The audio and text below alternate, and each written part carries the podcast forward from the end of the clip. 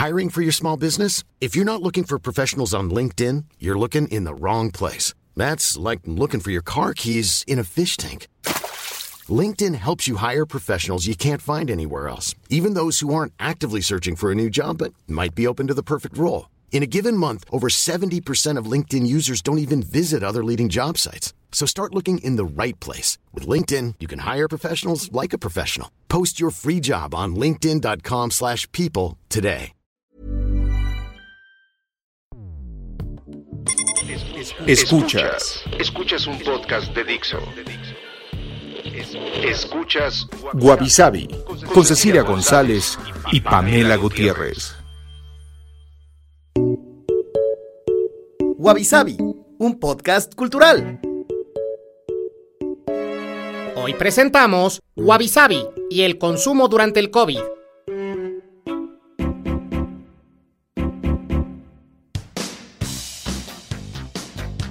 Hola, bienvenidos a un episodio más de Wabi Yo soy Pamela Gutiérrez. Y yo, Cecilia González. Y en este nuevo episodio sobre el mundo deseo después del coronavirus, vamos a estar hablando sobre temas de consumo y para eso tenemos a una invitada especial que es Ana Paola Bravo. Ella es licenciada en Ciencias de la Comunicación y trabaja en De la Riva Group, donde se ha dedicado a estudiar microtendencias y macrotendencias de consumo en México. Eh, asimismo, ha desmentido las falacias que rodean a los niveles socioeconómicos eh, para convertirlas en oportunidades para distintas marcas de consumo masivo, financieras y automotrices. Colaboró en el análisis e integración del estudio sindicado Narrativas del México Emergente, ha generado inteligencia sobre necesidades del consumidor por etapa de vida y mercados específicos, como el gastronómico, y durante dos años estuvo enfocada en la planeación e implementación de estrategias comerciales y de marketing para las unidades de negocio de De la Riva. Actualmente dirige el área cultural de la agencia, ayudando a los negocios a amplificar sus marcas y productos en la cultura de consumo para que empaten sus códigos rituales y discursos al contexto real en el que se mueven los mexicanos. Esto le ha llevado a participar en distintos foros de empresas, asociaciones como la en universidades como la UTLAB y en congresos de la industria de investigación de mercados como ESOMAR. Bienvenida, Ana. Muchas gracias. Hola, Ceci. Hola, Pam. Hola. El aislamiento en casa para evitar el contagio y la propagación del coronavirus hizo que los hábitos de consumo en México cambiaran. Esto se debe por varios factores. La pérdida de ingresos, el riesgo de contagio, la disminución en la calidad de vida al no poder salir y la imposibilidad de desplazarse. Esto ha provocado que haya un aumento en compras en línea, primero para no salir de casa y por la comodidad de que lo que se necesite llega a domicilio. Algo que llama la atención es que con la situación económica, el aprendizaje de planear y ahorrar para emergencias fue el aprendizaje que más subió, del 19% a 22%, y en el periodo alcanzó el 25%. Haciendo un resumen en cuestión de consumo, lo que más se compró en las diversas fases de la pandemia fueron medicamentos, tecnología, comida a domicilio, moda, belleza y cuidado personal, aditamentos automotrices, accesorios y elementos para el bebé, muebles y decoración para el hogar se presentaron diversos cambios en la alimentación. Comer botanas y dulces subió de 25% a 29%. Comer mejor y más sano subió de 15% a 18%. De todas las formas de ayuda, comprar en negocios locales fue lo que más creció a lo largo del tiempo de 16% a 19%. Según un estudio de la Asociación Mexicana de Venta Online realizado por NetQuest, Netrica, CamScore, Shareably y Nielsen, las 10 tendencias del COVID-19 en México fueron autoservicio establecido, e-commerce, marcas propias, consumo por ansiedad, ocio digital, más cocineros en casa, empacados sobre alimentos perecederos, tamaños grandes, belleza y claims saludables. Para terminar los resultados a la pregunta, ¿qué harás el primer día libre de cuarentena? De un estudio de De la Riva fueron los siguientes. Me quedo en casa, ya no por obligación, 50%. Ir a visitar a quien más quiero, 33%. Irme de compras, 8%. Armar una fiesta, 4%. Irme de vacaciones, 5%. Oh, avisabi.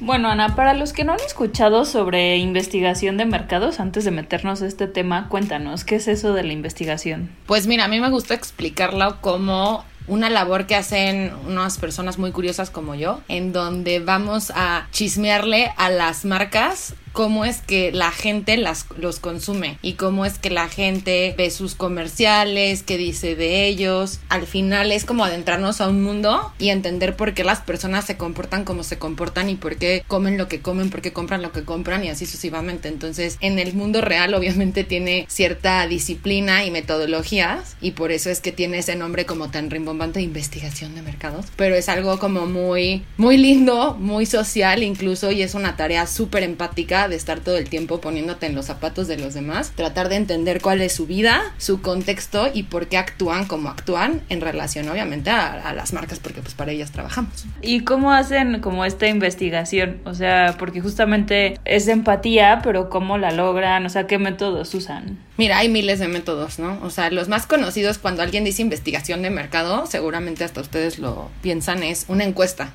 ¿No? Y es la típica entrevista o cuestionario infinito de preguntas cerradas eh, en donde tienes que pues elegir una o múltiples y entonces ya después llegan con porcentajes y pues ese es uno de los métodos, ¿no? Quantis. Y la parte quali, que es donde yo me he desarrollado, donde he estado trabajando en los últimos creo que 10 años de mi vida, ya casi 10 años de mi vida, es justamente en adentrarte en este mundo, ¿no? Eh, la metodología justamente cualitativa tiene muchos approaches o muchos acercamientos Está el famosísimo Focus Group. Seguramente muchas de las personas que nos están escuchando han ido a uno o es raro el ser humano que nunca hay un, un, focus group. Seguro las mamás de chiquitos los llevaban.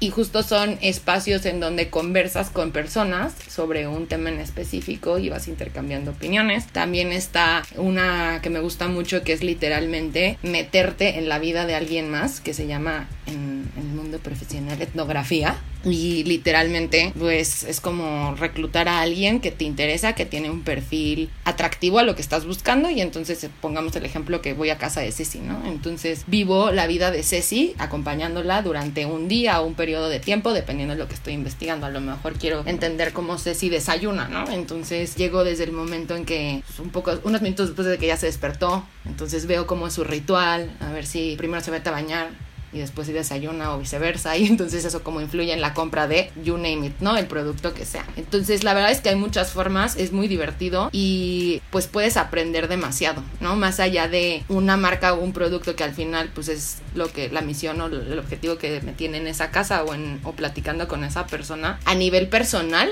creo que te hace una un ser humano más sensible ¿no? Y puedes como justamente ir aprendiendo de otras personas, romper un buen de prejuicios y un buen de estereotipos y de ideas preconcebidas con las que todos los seres humanos vamos creciendo. Entonces, la verdad que es una profesión súper noble y es más divertida de lo que a veces pareciera. Sí, porque me imagino que muchas veces cuando hablas de análisis etnográficos, de porcentajes, de todo ese tipo de cosas, uh -huh. la gente ya está como el meme de Ariana Grande y el, el, las, los números volando alrededor de su cabeza, ¿no? ¿De qué me están hablando? Sí. Pero esto, Totalmente. por lo menos, me llama mucho la atención de estos paradigmas o estereotipos que se van rompiendo.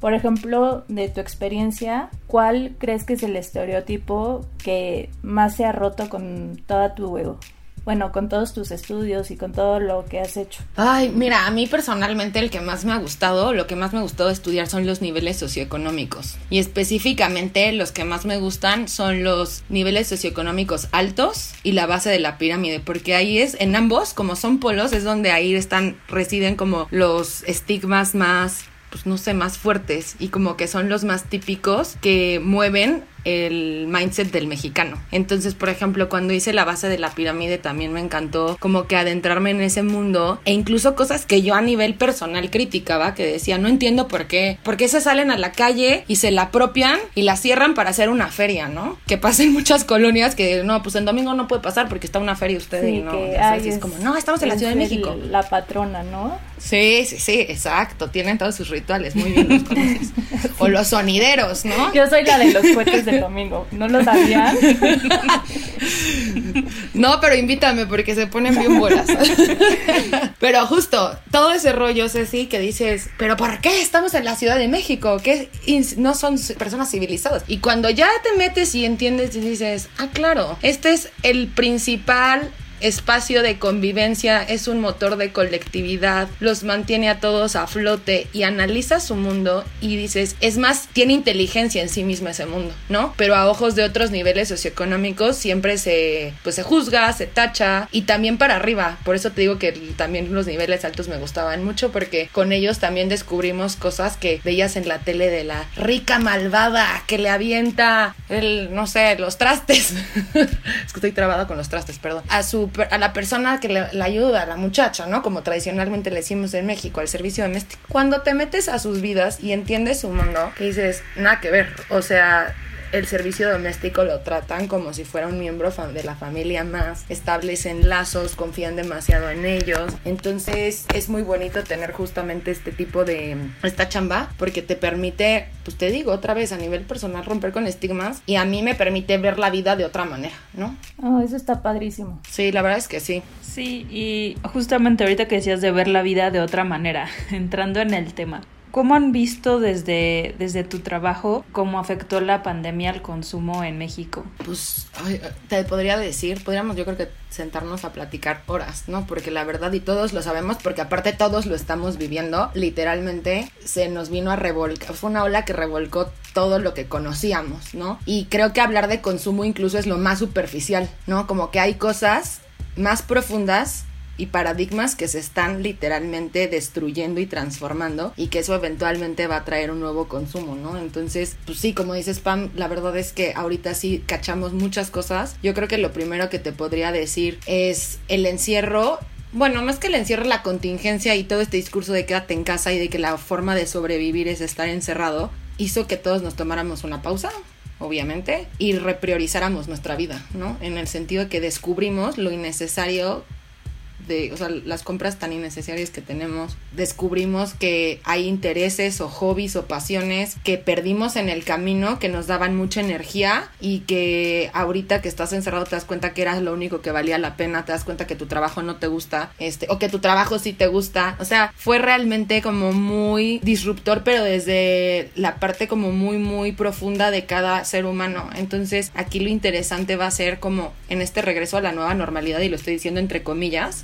la gente justo va a desechar muchas de las ideas y creencias que regían su estilo de vida, vida y regían su consumo. Y obviamente se van a a lo mejor desviar y digo desviar porque se van a diversificar hacia diferentes pues creencias que los van a llevar a, otros consumos no mucho está súper fuerte y seguro también ustedes lo han escuchado y lo han vivido todo el tema de la sustentabilidad no que de hecho empezó siendo una de las teorías de del virus, ¿no? Que pues, nosotros somos una maldita plaga, que nosotros los seres humanos somos realmente el virus y que pues esto se fue, se lanzó para empezar a reducir la población mundial porque ya somos muchos y porque contaminamos un buen, pero más allá de que sea verdad o no, justo nos hizo reflexionar de las cosas que compramos, ¿no? Entonces de, oye, Chance sí debería de estar comiendo más fresco, eh, alimentos como no orgánicos por, por el rollo orgánico, sino menos procesados me explico. Hacerte responsable de tu alimentación en el sentido de, bueno, ya no voy a comprar tantos congelados del Costco, sino ya mejor me voy a poner a hacer eh, mi ensalada desde cero. Sí, como que a todo el mundo le dio el cocinillas en estos días.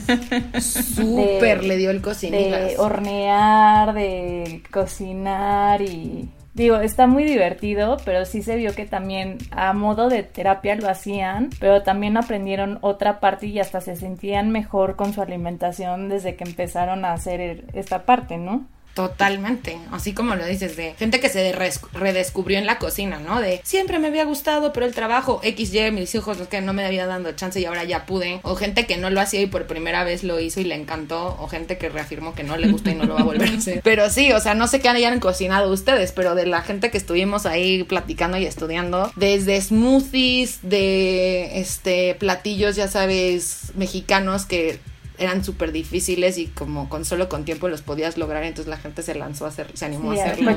Postres. cosas así. Ajá, exacto. Mole, ¿no? Así de me voy a probar. Desde cero. Ya no el de la señora Ana, por decirlo así. pero sí, sí, sí, o sea, postres también, no sé si se dieron cuenta, pero incluso en redes sociales, ¿no? De hoy horneé galletas, hasta ya había como, no sé si memes, pero mucho contenido del pan de plátano de el- este café que salió de moda, que se me olvidó Ah, su nombre. sí, el que tiene la espumita esa, ¿no? Este... Sí, ese, creo que Dolga o Dolge o no sé qué conde, algo así, no me acuerdo. Brownies, galletas y todo el mundo quería o sea, presumir justamente que era el gran chef. Entonces, también esa parte de como que retomar control de tu de tu alimentación porque pues era inconsciente, pero la mayoría de las veces todos delegábamos nuestra alimentación a alguien más, ¿no? A la señora de los tamales de la esquina, al Oxxo, al refri que dejaste a medias porque no has ido al súper porque no tenías tiempo y así Sí, a los repartidores, a las apps. Exactamente, exactamente. Entonces, eso por un lado también, no sé ustedes qué alcanzaron a ver, pero mucha gente también haciendo ejercicio. Eh, supimos que, supimos porque estuvimos haciendo, monitoreando también puntos de venta y nos contaban, obviamente los anaqueles vacíos y los más famosos, pues ya lo sabemos, ¿no? Los del club, bueno, los de limpieza de Y papel de baño. de baño. y el papel de baño, que, que en mi opinión fue un FOMO, ¿no? Un fear of missing out, porque eso nació en Estados Unidos. O sea, primero se acabaron el papel en otros países y como en otro país se lo acabaron, nosotros replicamos el comportamiento, porque neta platicábamos con la gente y les preguntamos, oye, ¿qué onda con lo del papel del baño? Y decían, no, pues yo tampoco entiendo, pero tú cuántos te llevaste? No, pues sí, me llevé como cinco, ¿no? Entonces, como, ¿pero por qué? No, pues no sé, pues por- porque, pues sí, porque vimos que en otros países ya lo están haciendo. Por si las dudas. Es como cuando, ta- por si las dudas, que después salió un meme de, no sé si lo vieron, de no era papel, gente, era Sí, pero luego tuvimos ley seca, bueno. Y que la otra vez, PlayStation- No, no, no, esto también es toda una patoaventura. La cerveza se volvió casi, casi que el termómetro emocional de la contingencia en México. O sea, la verdad es que nosotros para analizar justo mucho las emociones también nos guiábamos por, por la cerveza. ¿Qué estaba pasando en cuanto, como dices, ley seca, eh, cierre de fábricas y la producción que los declararon como no esenciales y así la gente pues se ponía ya sabes de no como la cerveza este Y además en pleno ve- verano, que dices, En pleno verano. No, es Semana Santa, sí. O sea, yo no sé qué ustedes hicieron en Semana Santa, pero mucha gente compró alberquitas. Ah, ese es, ese es el otro de los pasillos que se acabó en Semana Órale. Santa. Como, este, sí, cositas de... Pues no, no sé cómo se llama el pasillo, yo debería de saber, ¿verdad? Pero donde están, ya sabes, que este, la alberquita, que los juguetes de agua, Sí, que para pasar como- el rato en el jardín. parte jardinería, exteriores. Ajá, sí. Exacto. Entonces, imagínate, la Semana Santa, como dice Ceci, el calor, la tradición de comer mariscos y pescados, la tradición de pues vacacionar o no hacer nada. Entonces, esa semana, digamos que la gente se desenchufó del problema emocionalmente. O sea, de venir con eh, semanas muy angustiantes y de ups and downs en términos de tristeza, pero esperanza, pero otra vez tristeza. Semana Santa fue como, a mí nadie me va a quitar mis vacaciones. Esta semana no se habla del COVID y vamos a vivir la vida. Y entonces ya el consumo de cerveza, de alcohol, cócteles, alberca, agua, juegos, no importaba la, la edad de la gente, pero realmente eh, se dedicaron a disfrutar ese, ese periodo. Entonces nos tocó el Día de las Madres Ajá, en, también. en cuarentena, nos tocó el Día del Niño. Y el Día del Niño se juntó con el Día del Trabajo, que nosotros cuando estábamos haciendo el estudio, bueno, yo personalmente no caí en cuenta hasta que ya vi las cifras dos días después, el tracking de productos y de consumo, y unos se dispararon así enorme. Y yo, pues, ¿qué pasó? Claro, pues se juntó el Día del Trabajo, que era puente, con el Día del Niño, y entonces fue fiesta para todos, para el niño y para el papá. Entonces, la verdad es que viéndolo en retrospectiva, sí ha sido como toda una montaña rusa, muy divertida por la que hemos pasado, que es que ya vamos de salida, pero pues todavía está difícil entender las señales que tenemos hacia qué escenario nos van a llevar. ¿no? Porque pues ustedes lo han visto en otros países, algunos ya están como si nada. Sí. Sí, con cubrebocas y termómetros y lo que quieras, pero más libres. Y pues aquí en México todavía, pues hasta hoy los, los números siguen creciendo. Entonces está difícil todavía decir qué va a pasar. Pero voltear atrás y ver lo que pasó, pues dices, ah, bueno, ya sé por dónde se puede mover la cosa. Sí, justamente esa es como una de nuestras preguntas. ¿Hacia dónde ves tú que se está moviendo la cosa?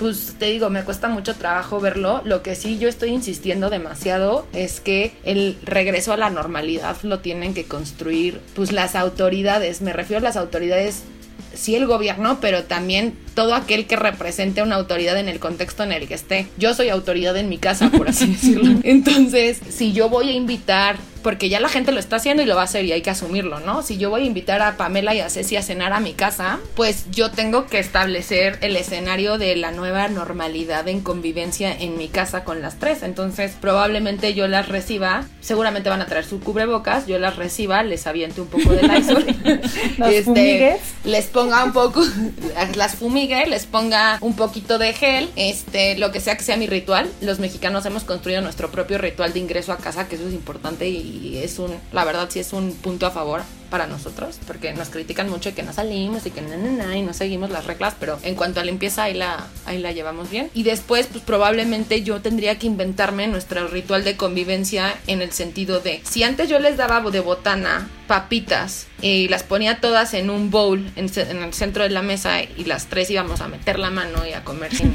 y luego a pasarnos el dedo con el limón y chupar y así.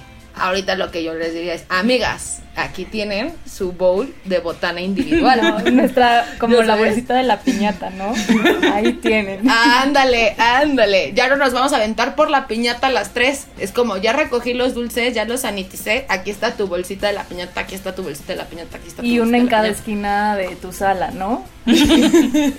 Exacto, exacto. Y una cada esquina de mi sala, a lo mejor les doy sus propios cubiertos, este, a lo mejor les pido cubiertos, no sé. Aquí el punto y con este ejemplo muy bobo que estoy haciendo es que cada quien tiene que ser el diseñador de la nueva normalidad y de esos escenarios. Y cuando entonces las marcas llegan y me preguntan, ¿cómo va a ser la nueva normalidad? ¿Cómo es que la gente va a ir a comprar al super? Y yo, pues no sé, tú dime, ¿qué vas a ser capaz de establecer y qué reglas vas a poner entonces para que podamos regresar a ese espacio y tomarlo y apropiarlo. Entonces creo que ahí está el gran reto y siento que pues en general el mundo o los cambios van más rápido de lo que las estas autoridades están reaccionando, me explico. Entonces, incluso hay otros países, o sea, ya hay ejemplos de otros países, pero aquí en México todavía vamos muy lentos, ¿no? O sea, alcancé a ver, por ejemplo, en España cuando levantaron formalmente la cuarentena o una de las medidas, pero el caso es que ya los centros comerciales ya estaban abiertos esta tienda muy famosa, el corte inglés, subiendo videos de cómo iba a ser la experiencia de compra, específicamente me acuerdo de joyería. Entonces ya habían inventado todo un protocolo de pasos para seguir y si tú eras comprador, cómo podías ver las piezas, no te las probabas, pero justo eh, diseñaron herramientas especiales para que te las sobrepusieras en el cuerpo sin que te realmente tuvieran...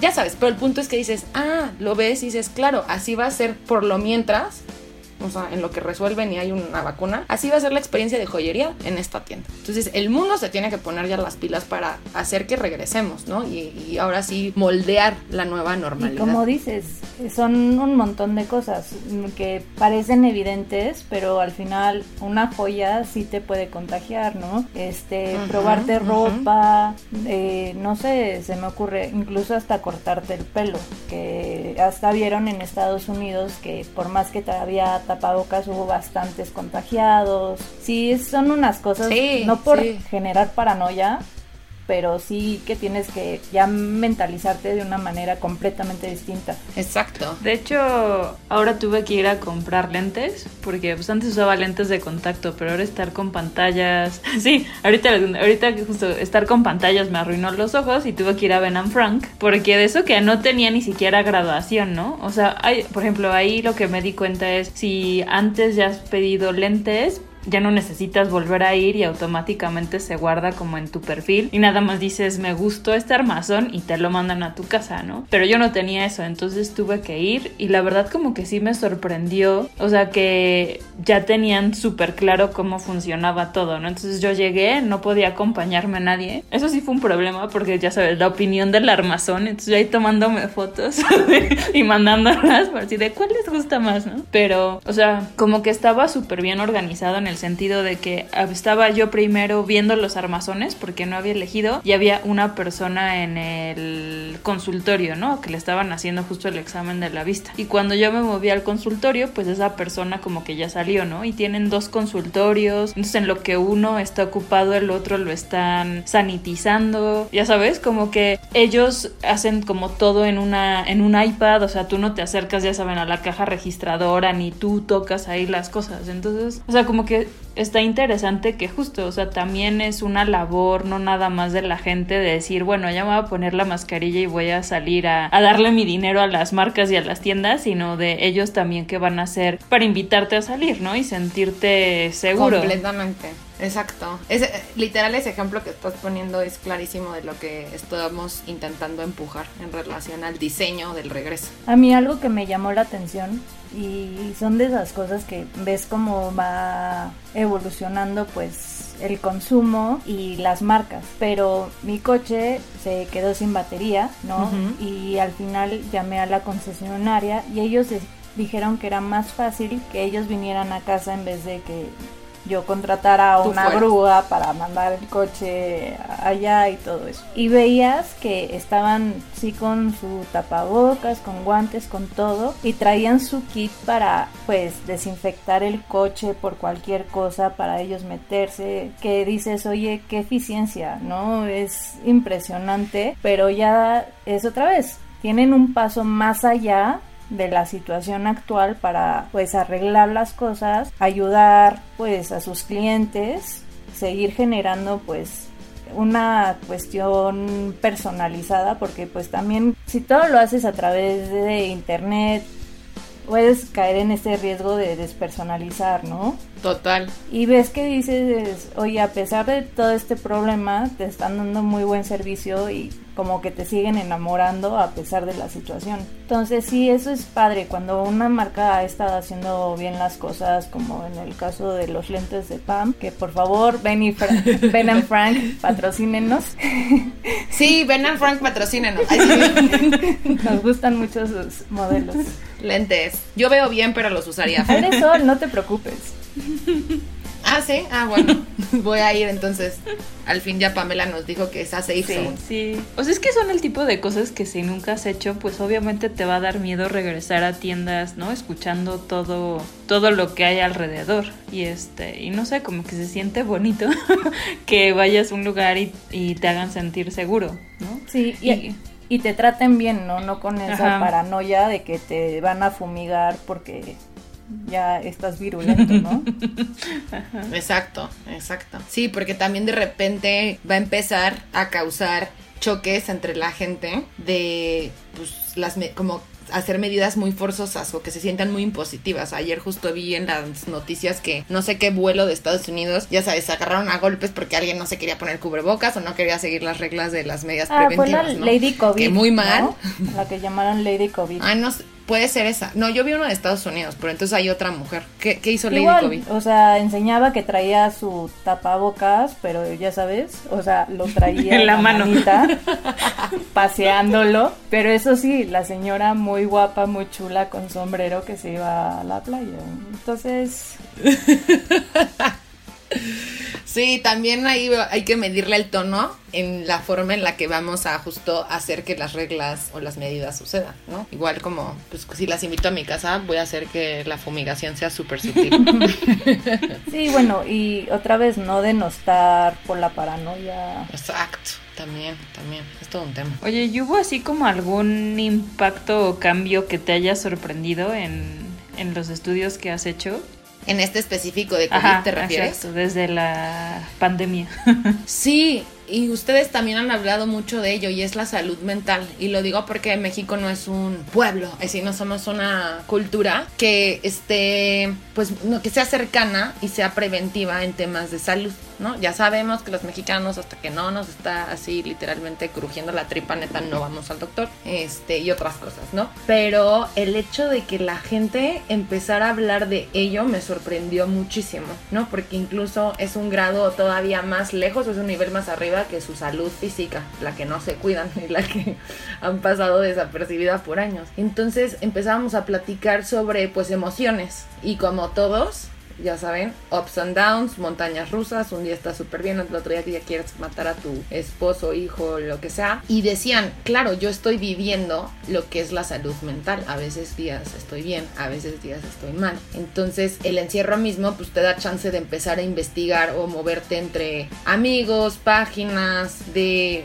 pues oye, ¿qué es esto de las de la inteligencia emocional? ¿Qué es esto de la salud mental y cómo la puedo controlar? Porque pues aquí en el encierro pues es inevitable. Entonces, más bien tienes que aprender a entenderte a ti mismo, tus emociones, qué es lo que te está pasando, qué es lo que lo triggerea, por así decirlo, lo detona, lo tanto lo positivo como lo negativo para empezar a calmarme, ¿no? O bueno, a sobrevivir y a llevármela bien, porque uno también uno de los miedos y es muy obvio también de todos los mexicanos que pues en el momento en que tú te empiezas a volver loco entre comillas, o sea, porque tu salud mental está hecha un desastre, pues comienzas a ser un problema también para el resto de los acompañantes con los que estás viviendo y están encerrados todos. Entonces, pues el chiste y la misión de esta cuarentena fue que pues tratemos de ser autónomos, tratemos de no convertirnos en un problema para los demás. Entonces también se volvió muy interesante justo esta búsqueda por mantener tu sanidad mental. Y gente que desde ya que tenía experiencias previas yendo a psicólogos o teniendo terapias y que continuaron sus sesiones online, o gente que en la vida lo había hecho y lo intentó por primera vez en esta temporada, y otros que súper básicos y la verdad bien resueltos, o sea, muy bien resueltos de, pues me puse a barrer, me di cuenta que barriendo como que descargaba mi energía y entonces ya, ya, no, ya no barreas por tener la casa limpia, ya lo vacías con esta motivación de hacer catarsis y tener este tiempo para desbloquear pensamientos y recharge y recargar para seguir. Entonces, la verdad, bien padre, mucha gente eh, haciendo pues también yoga, ejercicio, meditación por primera vez, leyendo, dibujando, decorando, eh, muchísimo, digamos, muchísimas manualidades y también como decoración del, del, espacio en el que estás para poner todo en armonía, ¿no? Si tu casa está en armonía, si tu espacio está limpio, si está ordenado, pues tú también vas a responder a ese estímulo con pensamientos positivos y los pensamientos positivos se vuelven acciones positivas. Ya me estoy poniendo muy como... Feng Shui. Sí, pero pues al final pero tu espacio es una pequeña representación de cómo te sientes.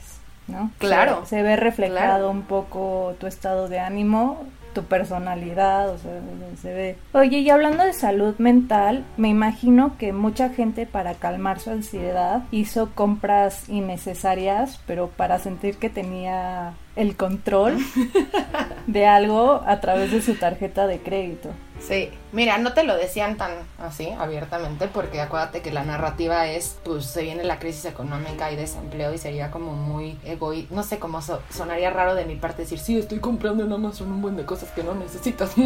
Pero sí, sí había compras de impulso y sobre todo mucho Windows, Window Online Shopping le llamamos, ¿no? Que te metes ahorita a ver, a ver Sara qué sacó, no puedo ir a Sara, pero pues a ver qué tiene, ¿no? Y sí, como dices, de repente sí hacían compras y algunas justificadas en el encierro mismo, ¿no? De, por ejemplo, me voy a poner a cocinar cupcakes, pues ya voy a comprar la maquinita, la batidora, el cosito para cortarlos, el moldito, ya sabes. Entonces ahí estaba tu justificación, pero sí sacabas también un poco de esta, de esta energía de sentir. Que ya también era innecesaria, como, mira las envolturas, tienen ositos.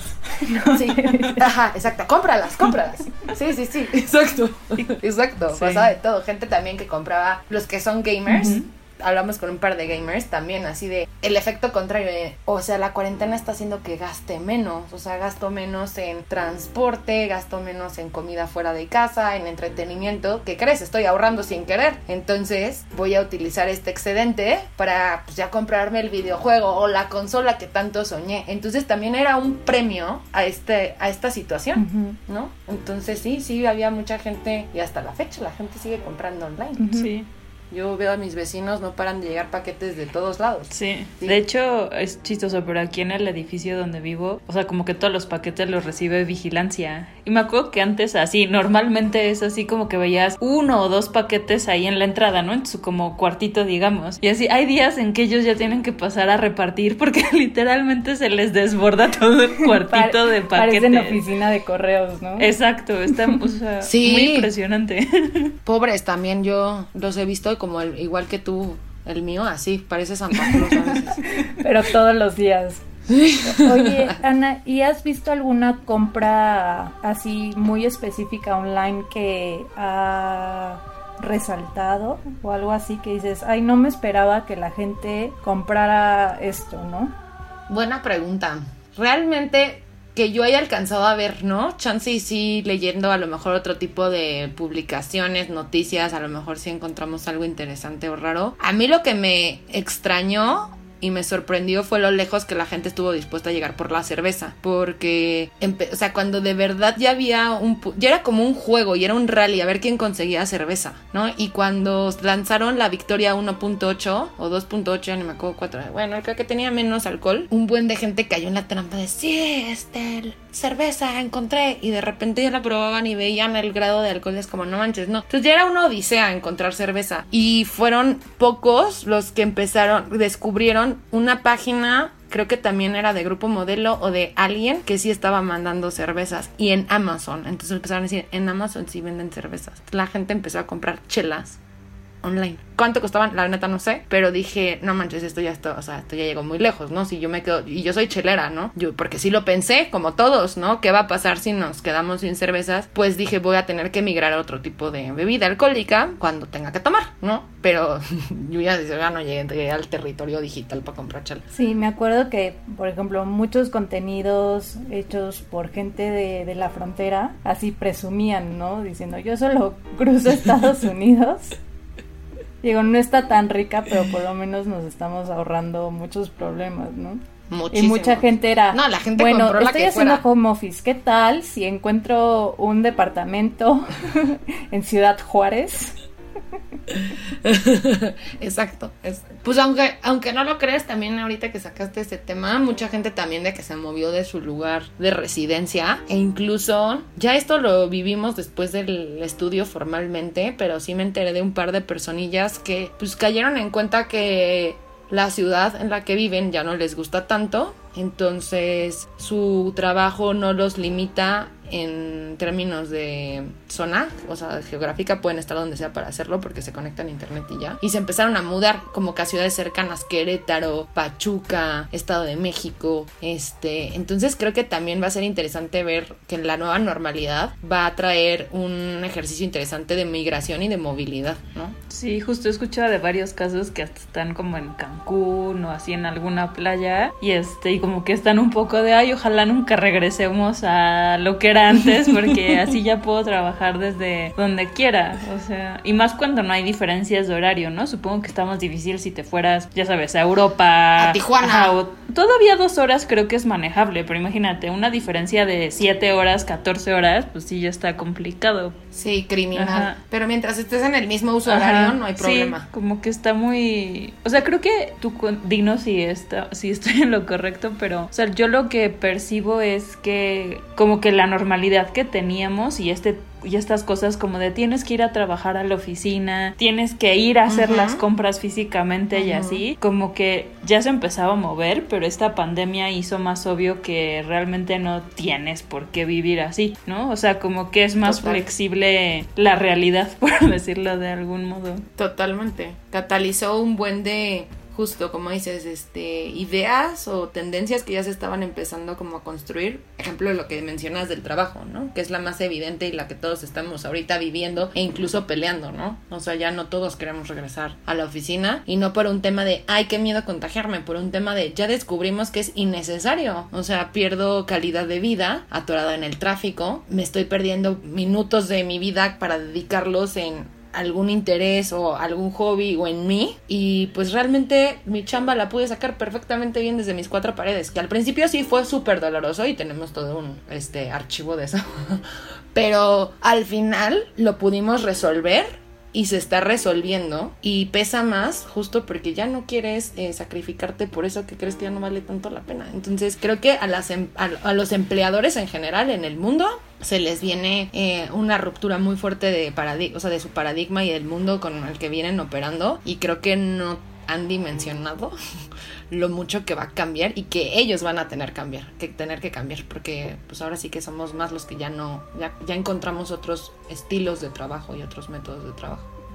Y al final todo está pues conectado porque igual hay muchas tiendas y bien hablaste del caso de Sara, ¿no? Sara al final se dio cuenta que tiene una gran gran oportunidad a través de su tienda online y va a cerrar muchas tiendas físicas viendo que ya no son tan necesarias.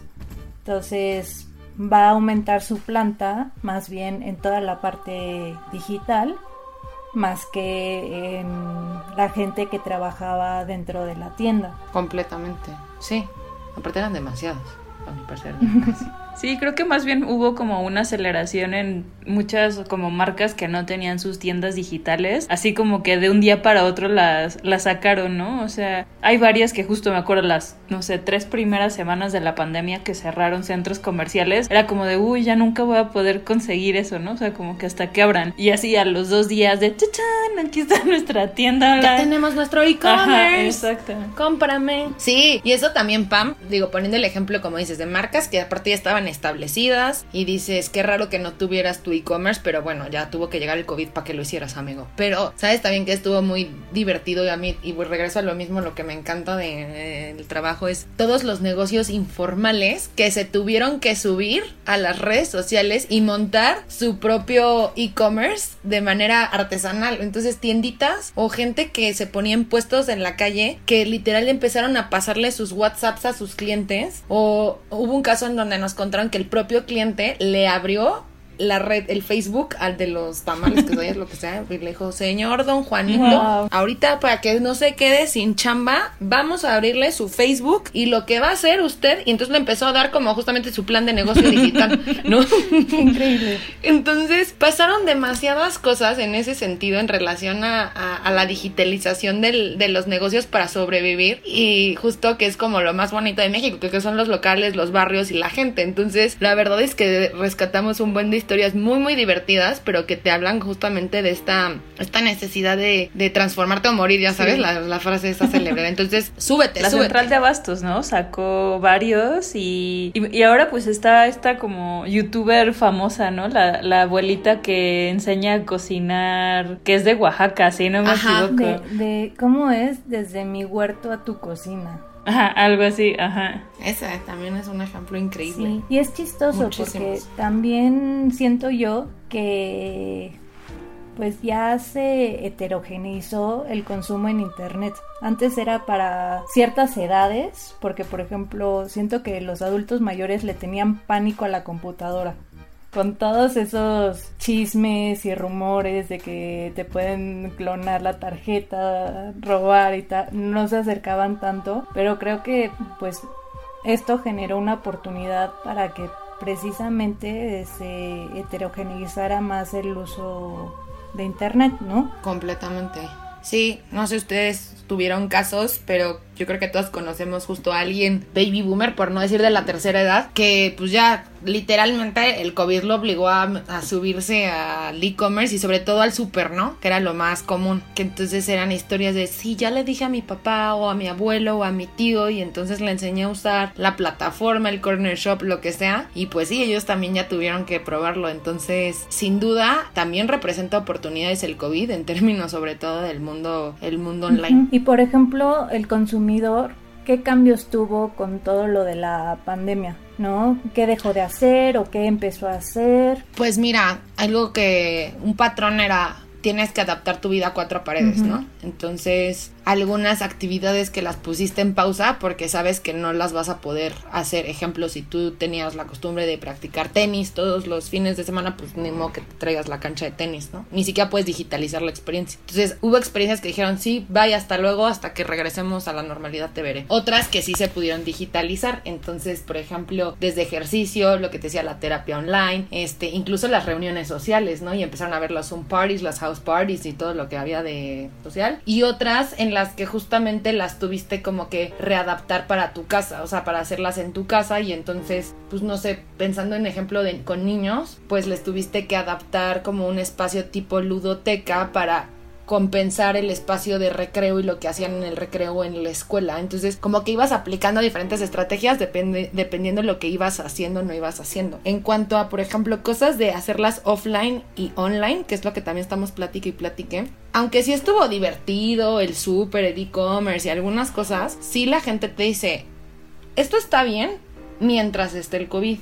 Y mientras existe una vacuna. Pero hay cosas que siempre las voy a preferir offline. Y sobre todo los mexicanos, porque somos muy de comunicación no verbal, de vernos a los ojos. Entonces, hay gente que me decía, ya estoy harta del Zoom porque, y la ahorita nos está pasando, que puedo ver a la cámara, pero en la vida real te puedo voltear a ti, verse, a ver a ti, Ceci, y, y sonreírnos o lo que sea, y luego a ti, Pam, pero aquí es como, a ver a quién le estoy hablando. Sí, Casi, casi tienes que hacer viscos, ¿no? a ver. Era para ti también. Y demasiadas cosas inconscientes que pasan en la interacción social que dices, no, gente que nos tocó, imagínate que fueron a funerales online. Sí, me tocaron varios anuncios de funerales online, por lo menos para la misa. ¿Y fuiste? No, porque además era muy impersonal, era, ah, sí, bueno, se murió mi abuelito y en Facebook, ¿no? Quien quiera ir, que dices... Asistir. Bueno, sí, está raro, sí. No iba, digo, por morbo podía, pero sí sentía que no es una cosa que invitas tan fácilmente por Facebook, pero la gente lo hacía, ¿no? Es también este cambio de chip que hubo. Sí, súper fuerte. El funeral, bodas no me tocó, pero este, baby shower sí, online. También de estas, este, este, como anuncios de género, ya sabes. Sí, los gender reveals. Ajá, exacto. Eso sí ah, vi varios. Bueno, o anunciados igual, o que los ponían y así. Sí, el gender, o sea, todo eh, online, ¿no? Entonces, sí son esas cosas que a lo mejor lees en otros reportes de otros países, que me tocó de, no me acuerdo qué empresa, pero decía, la tendencia, los bares digitales ¿no? Y entonces te dan toda una explicación de cómo esa categoría podía sobrevivir en el mundo digital y el futuro, el regreso a la normalidad podría ser así. Y yo dije, eso para México no va a pasar, o sea, no hay nada como... Y la gente está a vida de irse a ver y sentar y platicar y por todo esto que les estoy contando. Entonces hay cosas que los mexicanos dijimos, sí, qué padre en el mundo digital, pero yo siempre voy a querer regresar al súper, a ir, a oler, a tocar mi frutita y mi verdurita. Es que al final es a ir con mi familia a pasear Exactamente, exactamente. Entonces también ahí es bueno saber, sobre todo para estas autoridades que nos tienen que ayudar a diseñar nuestra nueva normalidad, que sepan de una vez qué cosas sí y qué cosas no, o qué sí, bajo qué circunstancias, ¿no? Porque lo que estamos hablando, si es un paro que te llegue el súper a tu casa, pero en qué circunstancia, cuando tengo pues una agenda saturada y no tengo tiempo para ir. Oye Ana, ¿y qué consejo nos darías y le darías a la gente que escucha este podcast para cuidar un poco su economía y que se vaya preparando precisamente a esta, entre comillas, nueva normalidad? Pues eh, algo que empezamos a ver y es muy característico de los mexicanos y nos siempre nos recordamos eh, y nos recuerdan porque somos muy solidarios y otra vez se volvió a notar eso. Entonces, apoyarnos entre grupos de sociales, y me refiero a tus compañeros de trabajo, tu familia, tus amigos de la clase de francés, de, así sucesivamente, un poco como echarnos la mano con favores y con este sobre todo compras. Mucha gente se puso a vender y ya ni siquiera por necesidad porque perdieron su trabajo, o sea, simplemente como preparándose para la futura crisis que se viene, o dicen que se viene, se pusieron a preparar comida, a vender manualidades, entonces la gente empezó a decir, si Pamela está cocinando brownies y quiero comprar brownies, en lugar de ir al súper o a la pana, bueno, no, al súper y comprarlos, mejor se los compro a Pam. Entonces de esta manera ayudo a Pam. Entonces creo que ahorita, más allá de prepararte de cómo gastar, creo que también puedes ver ese poco o mucho dinero que tienes, a quién se lo estás dando y a qué economía vas a reactivar, ¿no? Y también se vale decir voy a reactivar la economía de Walmart o voy a reactivar la economía de mi colonia o voy a reactivar la economía de Pamela, pero ser muy conscientes justamente que cada peso que se va, pues justo va a ayudar a alguien a que vuelva a arrancar. bueno, entonces, Ana, ya ahorita vamos a tener que cerrar, pero pues ya sabes, como escucha que tú eres también al parecer de Wabi Sabi, eh, sabes que tenemos pues este protocolo de terminar cada uno de los episodios con un haiku freestyle. Entonces quería, quería ver si tienes el tuyo para que nos lo compartas. Es la parte más complicada de todo el programa, pero les voy a hacer el micrófono, quiero que ustedes me sorprendan y yo les voy a sorprender al final. bueno, está bien. Por primera vez la invitada va al final. Muy bien. Entonces, Pam, te toca a ti. Eh, va el mío. En el encierro, miro por la ventana, llega Amazon. Muy bien. El mío también tiene un poco que ver con esta parte y dice, compré libros, al parecer me endeudé o la prestamos. Ah, está muy bueno, está muy bueno. Este, yo tengo el mío que está medio a la mitad, pero bueno, quiero regresar, no lavarme las manos ya, ser feliz. Está bien. Me urge regresar, amigas, me urge regresar. Sí, pero bueno, esperemos que poco a poco ya podamos vernos personalmente, ¿no? Y no solo a través de una pantalla. Ay, sí, ojalá. Pronto, pronto. Pues Ana, de verdad, muchísimas gracias por aceptar nuestra invitación y bueno, al público, mil gracias por acompañarnos en el episodio. Eh, si tienen comentarios, preguntas también a Ana sobre cuestiones de investigación de mercado o lo que se viene en cuestión de consumo, también nos lo pueden hacer llegar a través de las redes sociales, que ya saben, es arroba guaguaguavisavi en Instagram, Facebook y Twitter, o también en nuestra página de internet Ahí también tienen un lugar donde nos pueden contactar que es guaguaguavisavi.com y bueno, saben que estaremos con un tema nuevo la próxima semana. Yo soy Cecilia González. Y yo soy Pamela Gutiérrez. Muchas gracias y, y nos escuchamos pronto. Gracias, Ana. Bye. Bye.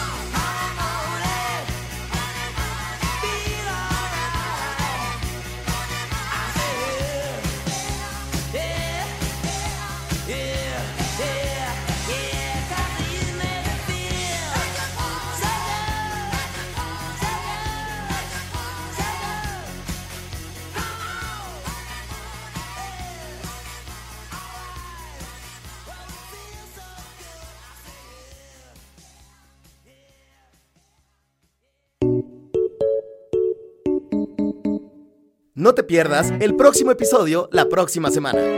Esto es Wabi Sabi.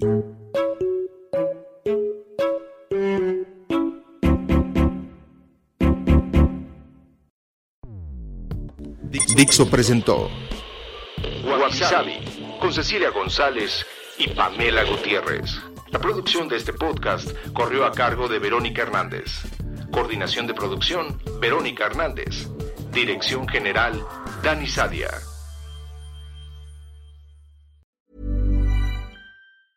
Mom deserves the best, and there's no better place to shop for Mother's Day than Whole Foods Market. They're your destination for unbeatable savings, from premium gifts to show-stopping flowers and irresistible desserts. Start by saving 33% with Prime on all body care and candles. Then get a 15-stem bunch of tulips for just $9.99 each with Prime. Round out Mom's menu with festive rosé, irresistible berry chantilly cake, and more special treats. Come celebrate Mother's Day at Whole Foods Market.